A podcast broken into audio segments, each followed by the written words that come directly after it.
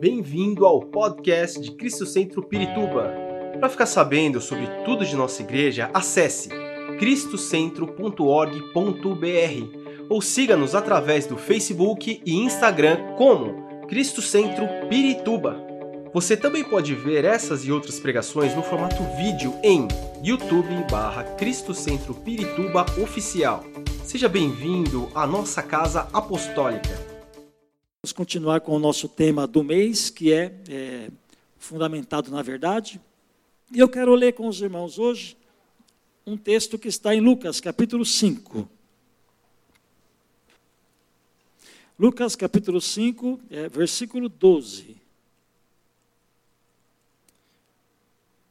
5,12 diz assim: é, E aconteceu que, é, quando estava em uma daquelas cidades, eis que um homem cheio de lepra, vendo a Jesus, prostrou-se sobre o rosto e rogou-lhe, dizendo: Senhor, se quiseres, bem podes limpar-me.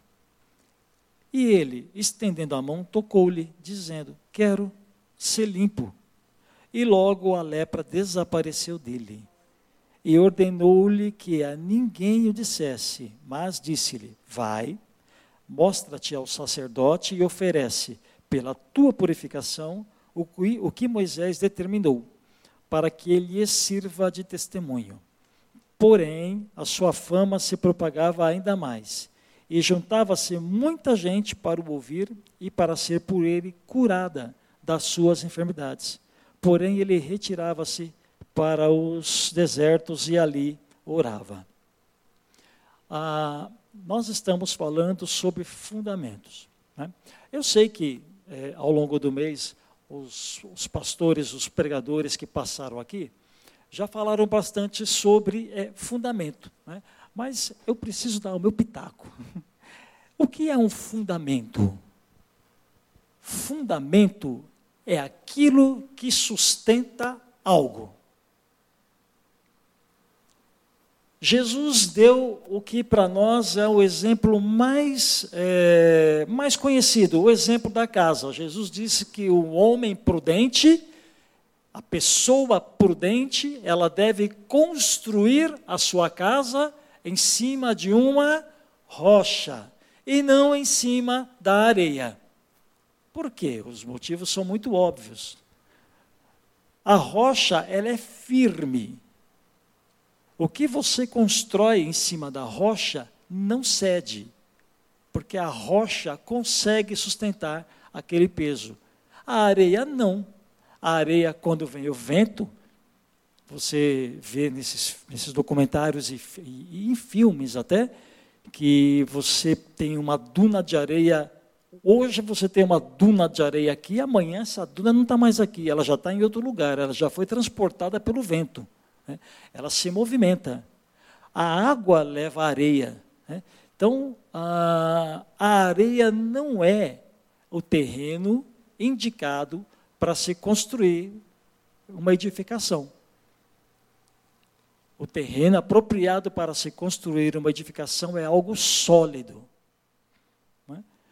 E é, quais são os fundamentos que eu e você temos para a nossa vida cristã? São vários. São vários os fundamentos. Hoje eu vou abordar com vocês apenas um. Mas os fundamentos, eles servem como coluna. Se você reparar, aqui no meio nós temos colunas. Nós temos colunas escondidas também nos cantos do, desse prédio são as colunas que sustentam todo esse peso. Todo esse peso está dividido em, entre as colunas, não é apenas uma que segura, são várias colunas. Se você retirar uma coluna, há uma chance muito grande disso aqui desabar. Não sei, não sei se tem algum engenheiro é, civil aqui, era o André, né? A chance disso desabar é grande, porque você vai vai, vai é uma coluna menos para sustentar. Assim também é a nossa vida cristã. Nossa vida com Deus ela é formada por várias colunas. Eu vou tentar citar algumas. A palavra de Deus é uma coluna. A oração é outra coluna. O jejum é outra coluna. E a fé também é uma dessa coluna. Se você não tiver todas essas colunas na sua vida, ou o edifício vai cair, ou você se tornará um crente manco, um crente meia-boca, um crente que talvez tenha a fé vacilante, ou um crente que talvez não tenha vida de oração ou um crente que talvez não tenha vida de leitura da palavra. Entende? Então, se faltar alguma coluna na sua vida, você vai ter problema. Alguma coisa vai acontecer. Então, entenderam que são várias colunas. Não vou falar sobre todas essas colunas hoje, mas hoje eu quero destacar uma, apenas uma coluna, que é a coluna da fé. A fé é um fundamento, é um dos fundamentos, é um dos pilares, é uma das colunas que deve fazer parte da nossa vida e ela é muito importante por quê? Porque primeiro, primeiro vale destacar que você não teria Jesus como Senhor e Salvador da sua vida se você não exercesse fé. A Bíblia fala em Efésios capítulo 2, versículo 8, que nós somos salvos por meio da, por, é, pela graça mediante a fé. Nós somos salvos pela graça mediante a fé. O, a sua entrada na vida eterna, a sua entrada no reino, o ponto de partida para você, para a sua vida com Deus, é a sua crença em Jesus, é fé. Sem fé, você não pode fazer parte do corpo de Cristo. Ok? Eu imprimi, dá a impressão que eu tenho um monte de folha, mas não é não, viu? É que eu imprimi errado, viu? imprimi uma letra gigante aqui, quando eu vi já foi. Ah, já foi. Vai assim mesmo. É. Através, da, através da fé, a nossa vida com Deus também se desenvolve. Gálatas capítulo 3, então note, olha que interessante, que há uma sequência. Você primeiro é salvo pela fé. Uma vez salvo pela fé, você agora precisa se desenvolver. E o seu desenvolvimento da sua, o desenvolvimento da sua vida com Deus é também mediante a fé. Paulo em Gálatas chama a atenção dos Gálatas justamente por, por este motivo. Eles começaram muito bem. Depois você leia Gálatas, capítulo 3, versículo 3. Quem está anotando, anota aí. Gálatas 3,3. Vocês começaram bem, mas quem foi que enfeitiçou vocês? O que estava acontecendo ali na Galácia, naquela região, é que os irmãos, os irmãos que se converteram a Cristo começaram muito bem pela fé, eles creram, eles creram que somente Jesus, somente a obra de Cristo era suficiente para a salvação. É isso, é só Jesus, a salvação é obra exclusiva de Deus. Eles creram nisso, começaram muito bem, mas é, é, judeus, outros judeus, se infiltraram e começaram a dizer: não, pera lá, não é bem assim. Jesus é legal, ótimo, tem que ter mesmo. A salvação vem do Senhor, mas nós não nos devemos, não, não podemos esquecer da lei de Moisés, que manda você cumprir lá 613 mandamentos. Então, atrela-se a salvação não só à obra de Cristo, mas ao cumprimento de salvação, ou ao cumprimento de mandamentos. Isso vai contra aquilo que nós vemos lá em Efésios capítulo 2. A salvação é pela graça, por meio da fé, é de graça. É de graça. Mas o seu desenvolvimento na vida com Deus precisa de fé. A fé, então, olha como ela é importante. Faz você ingressar na vida com Deus, faz você se desenvolver na vida com Deus, mas é também pela fé que você alcança os presentes que Deus tem para você. Quer presente? Diga assim: Eu quero presente. Ixi, nem todo mundo quer. Eu quero presentes. Deus é presenteador. Deus é esbanjador. Deus é esbanjador. Vários exemplos a gente vê, natureza fora, quanto Deus ele gosta de abençoar os seus filhos. Você, Deus quer, está doido, doido é a força de expressão, tá? Deus não é doido. Mas ele está morrendo de desejo, morrendo de desejo também é uma força de expressão. Deus não está morrendo. Deus quer te abençoar. Pronto. Senão eu vou acabar me complicando. Deus quer muito te abençoar. E a fé é a, é a mão. A fé é a mão com que você consegue alcançar o que Deus tem para você. A palavra de Deus diz que, que, que nós estamos assentados em lugares celestiais e temos acesso a toda sorte de bênção. Tem muita bênção para você, mas é pela fé que você toma. E hoje eu quero falar desta fé para alcançar presentes de Deus na sua vida. Eu sei que você, como eu, precisa de mimos do Senhor. Às vezes não são nem mimos, você e eu necessitamos de coisas que são fundamentais para nós, mas porque por algum motivo não estão, não estão presentes na nossa vida. Não está acontecendo. Você está pedindo, pedindo, pedindo, não está acontecendo. Né? Eu quero falar com vocês alguns, algumas. É, o que é que nós podemos aprender a respeito deste texto que nós lemos do leproso para alcançarmos aquilo que Deus tem para nós? Mas primeiro eu quero te falar sobre o leproso. A lepra, ela é uma doença de pele, né? mas a lepra, ela é desde lá do Antigo Testamento, desde lá da, da lei de Moisés, ela era é, tratada com severidade.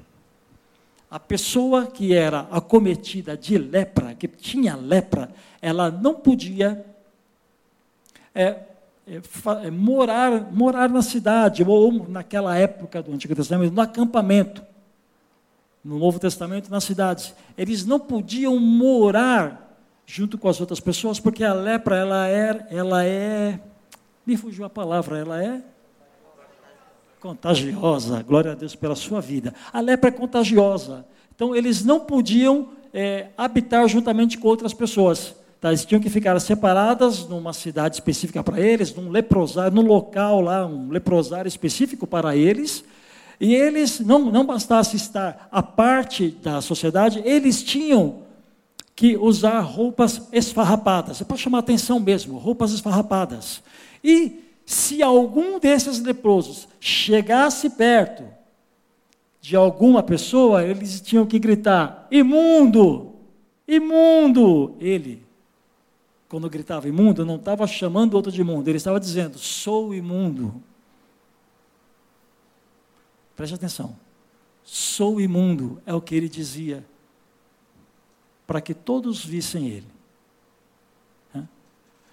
Mas esse não era o único problema. Aquele camarada que tinha lepra, aquela pessoa que tinha lepra, ela cheirava muito mal, porque a lepra é a carne é, em estado de putrefação. Os irmãos, os irmãos já viram é, fotos de pessoas com, com lepra? Acho que hoje o que nós temos mais parecido com isso é a ranceníase. É isso, né? É. Os irmãos já viram como fica aquilo? Fica com um cheiro é, de carne necrosada. Eu espero que hoje, quando você for jantar, você não se lembre dessa parte. Tá? Mas o cheiro é ruim. Então imagine esse, esse, essa pessoa que além de estar à parte da sociedade, além de ter que declarar-se imundo e não poder chegar perto de ninguém, ele ainda sentia o próprio cheiro de carne podre, que é o cheiro da morte. Esse era o cheiro que ele sentia todo dia, o cheiro da morte. Isso é terrível, mas não para por aí. Consegue piorar. O negócio consegue ficar pior. Porque a lepra desfigurava o corpo. Como a carne apodrecia, existem casos de, de, de, de, de, uh, de partes que se soltam do corpo. A pessoa ficava desfigurada. Totalmente desfigurada. Desfigurada e sentindo o cheiro ruim da sua, da sua da sua morte, porque aquilo, ele tinha certeza que é, ele iria morrer daquilo. A lepra levava à morte. Qual era o sentimento? Gostaria que você pensasse nisso agora. Qual era o sentimento?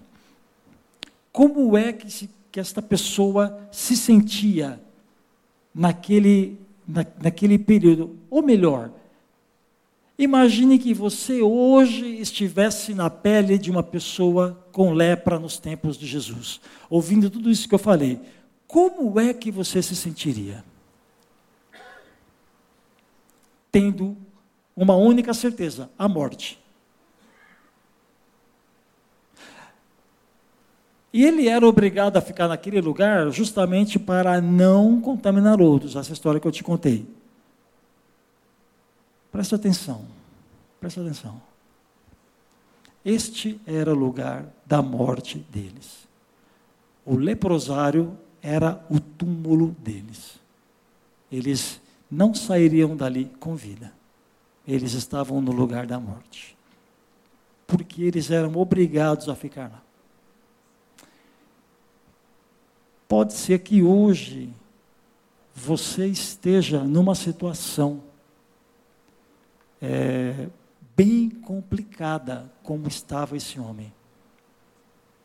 Uma situação já sem esperança como estava esse homem. Quando eu digo aqui para ele, para ele era a morte, isso é literal. Para ele era o caminho para a morte mesmo, literal. Para você eu digo que essa morte significa algo com que você não tem mais força para lidar você não consegue mais lidar com a situação que você está passando.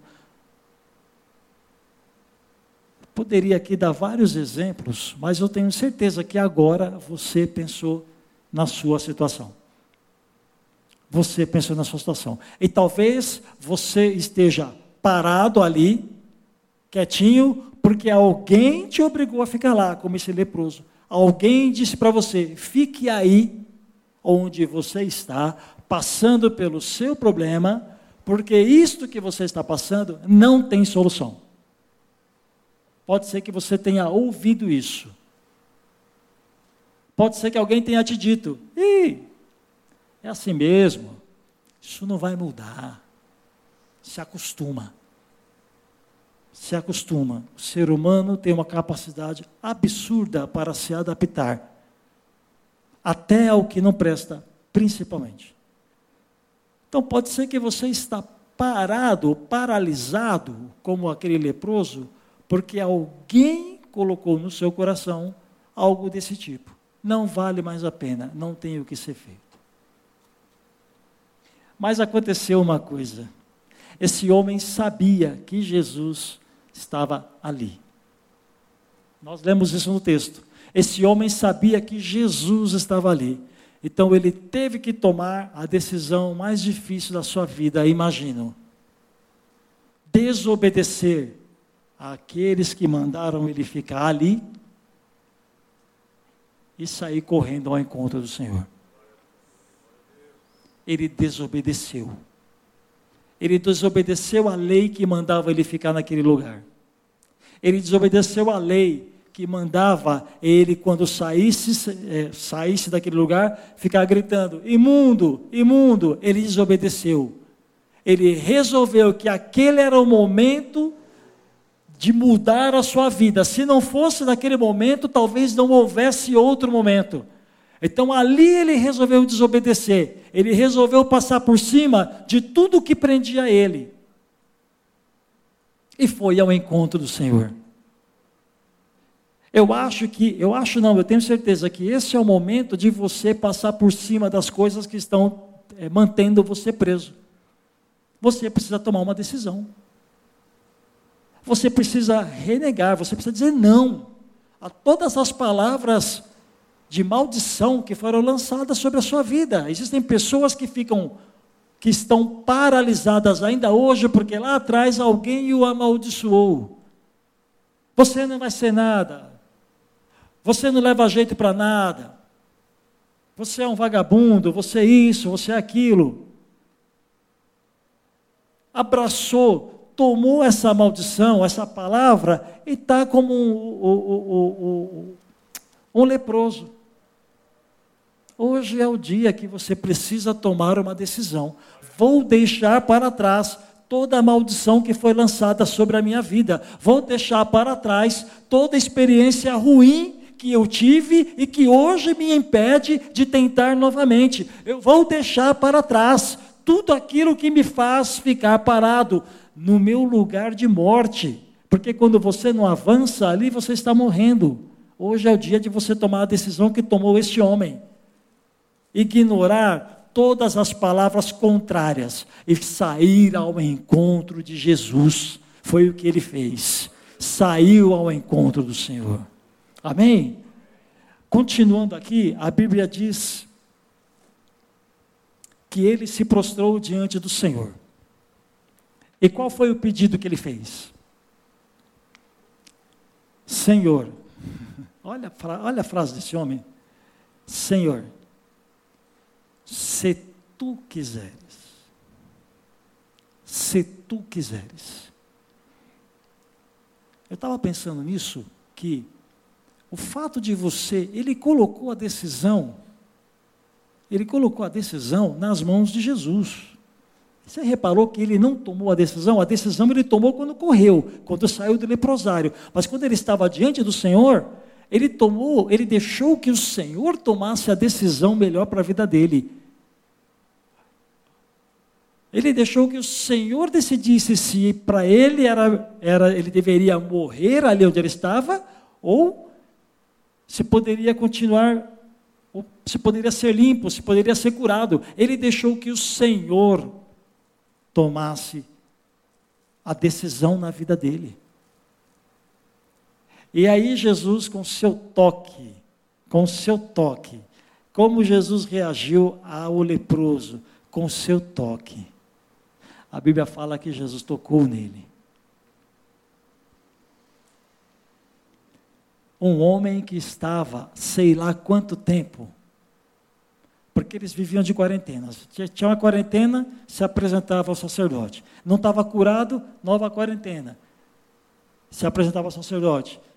Quantas quarentenas ele passou? Quantos anos ele estava lá? A Bíblia não relata. Mas ele estava há muito tempo sem contato com ninguém e de repente o Senhor tocou nele. Jesus tocou nele. O puro tocou no impuro. A única coisa pura que toca no impuro e não se contamina é Jesus. Tudo que está puro, se tocar no impuro, fica contaminado. Um exemplo que eu adoro dar, gosto de dar é o do copo d'água. Imagina você com uma sede daquelas, hoje foi 31 graus, aquela sede, aí se eu te der um copo de água limpinha, você vai beber, não vai? Vai. E se, se nesse mesmo copo de água limpa eu pingar uma gota de água tirada da sarjeta, você vai beber? Tem moral, Zé? Bebe? Por quê? Porque ficou impuro, ficou contaminado. Mas não é assim com o Senhor. Ele é o único puro que, quando toca no impuro, além dele não ficar impuro, ele torna o impuro puro. Jesus tornou o impuro puro. A primeira cura que Jesus exerceu, que Jesus fez, foi a cura da alma. Quando Jesus tocou naquele homem, o Senhor estava falando para ele: escuta aqui, não importa a forma como as pessoas estão tratando você, você tem que se humilhar dizendo que é imundo, não importa. Eu, que você me chamou de Senhor, eu para mim, você vale muito. Para mim, você vale muito. Para mim, você é valioso. Você é valioso para o Senhor. Não importa o que estão dizendo de você. Não importa como estão te tratando por aí. Você, você é valioso para o Senhor. Você foi comprado e foi remido, remida pelo sangue do Cordeiro, que é o bem mais precioso de toda a criação. O sangue de Jesus foi derramado por você. Você é precioso para o Senhor. E se hoje você precisa de uma cura na sua alma, se você precisa sentir sentir-se valorizada, o Senhor vai tocar em você hoje. Se hoje você tem algum tipo de rejeição, o Senhor vai te tocar hoje, vai te curar, porque Ele é especialista nisso, em curar a sua rejeição. Ele é especialista em curar a sua alma. Amém, meus irmãos? Mas não foi só isso. Jesus também, claro, tinha que curar o físico dele. Jesus curou aquele homem. Você imagina um homem com a carne em estado de putrefação, assim, de forma instantânea, tornar-se pura. Pele de bebê. Tornar-se pura. Imagina que ali Jesus tirou a sentença de morte daquele homem. Ali Jesus tirou o mau cheiro daquele homem, e aquele homem não sentia mais o cheiro da morte tirou a vergonha dele, aquele homem não se sentia mais envergonhado. Se faltava algum pedaço por causa da doença, Jesus fez uma cirurgia plástica ali na hora. Aquele homem ficou são. É o que a Bíblia diz. Eu acredito na, nisto. Eu acredito no que está escrito aqui. Isso que está aqui está relatado por um motivo. É para você. É para você crer. É para animar a sua fé é para fortalecer a sua fé. Deixa eu contar um testemunho aqui. E aí eu vou encerrar com esse testemunho. Se os irmãos quiserem me ajudar aqui. É, há uns dois meses atrás, mais ou menos, nós estávamos em um dos grupos de comunhão. Se você ainda não faz parte de um grupo de comunhão, é um parêntese, tá? Se você não faz parte de um grupo de, de comunhão, você está perdendo. Você está perdendo mesmo, muito. Você está perdendo, inclusive, o que eu vou contar agora. Então, eu, se fosse você, quando acabasse esse culto, saia correndo atrás de mim, pedindo, pelo amor de Deus, para eu colocar você em um grupo. Não deixaria isso passar. Igual, igual o, o, o, o leproso correu para Jesus, corra para mim que eu vou te dar o endereço de um grupo pertinho da sua casa. Você vai ser muito abençoado. Estávamos num grupo, acho que há uns dois meses atrás. E lá nesse grupo, nesse dia a gente estava falando sobre a, a mulher samaritana. A mulher samaritana que por 12 anos sofreu com um fluxo de sangue. E só encontrou a sua cura em Jesus, quando num ato de fé semelhante, é bem semelhante ao que nós vimos hoje, num ato de fé, ela tomou a decisão de desafiar todos e correr para o Senhor. Aí a mulher foi curada. Ao final dessa palavra que, que foi ministrada no grupo de comunhão, eu fiz um, um desafio. Você, qual é o seu fluxo de sangue hoje? Ou seja, qual é o seu problema hoje? O que é que te envergonha? O que é que não sai de você por nada? Nós vamos orar e o Senhor, o Senhor vai tocar na sua vida. Oramos e fui para casa. Depois de mais ou menos um mês, um mês e meio, um mês, nós estávamos de novo lá naquele grupo lá, e aí uma senhora estava lá e ela disse: Quero contar um testemunho. Falei, opa, testemunha comigo mesmo, aleluia, conta aí, irmã. Aquele dia, naquela palavra, eu confiei na palavra do Senhor. E eu orei com fé. Eu fui para casa. E aí, quando eu estava tomando banho, eu não vou contar a enfermidade, tá bom? Porque era muito vergonhosa para ela. E quando eu estava tomando banho, uma quantidade absurda de sangue saiu de mim. Eu vivia, isso ela dizendo, tá? Eu vivi de 15 a 20 anos, 15 a 20 anos mais ou menos, com dores terríveis todos os dias, 15 a 20 anos, todos os dias com dores terríveis. Mas depois que aquele sangue saiu de mim, depois que eu confiei na palavra do Senhor, aquele sangue saiu de mim, já faz um mês que eu não tenho dor nenhuma. Um mês que eu não tenho dor nenhuma, não é? Ela foi curada. Por que ela foi curada? Porque ela creu numa palavra do Senhor. ela agarrou aquela palavra. Por isso ela foi curada. Você vai agarrar a palavra do Senhor hoje? Você precisa de algo? Então hoje você precisa fazer como fez este leproso. Correu até Jesus e se prostrou diante dele. E deixou que ele tomasse a decisão da sua vida. Amém? Quero te convidar a ficar em pé. Esperamos que esta mensagem tenha te inspirado e sido uma resposta de Deus para a sua vida. Quer saber mais sobre Cristo Centro Pirituba? Siga-nos nas redes sociais no Facebook, Instagram e YouTube, ou visite nosso site em cristocentro.org.br.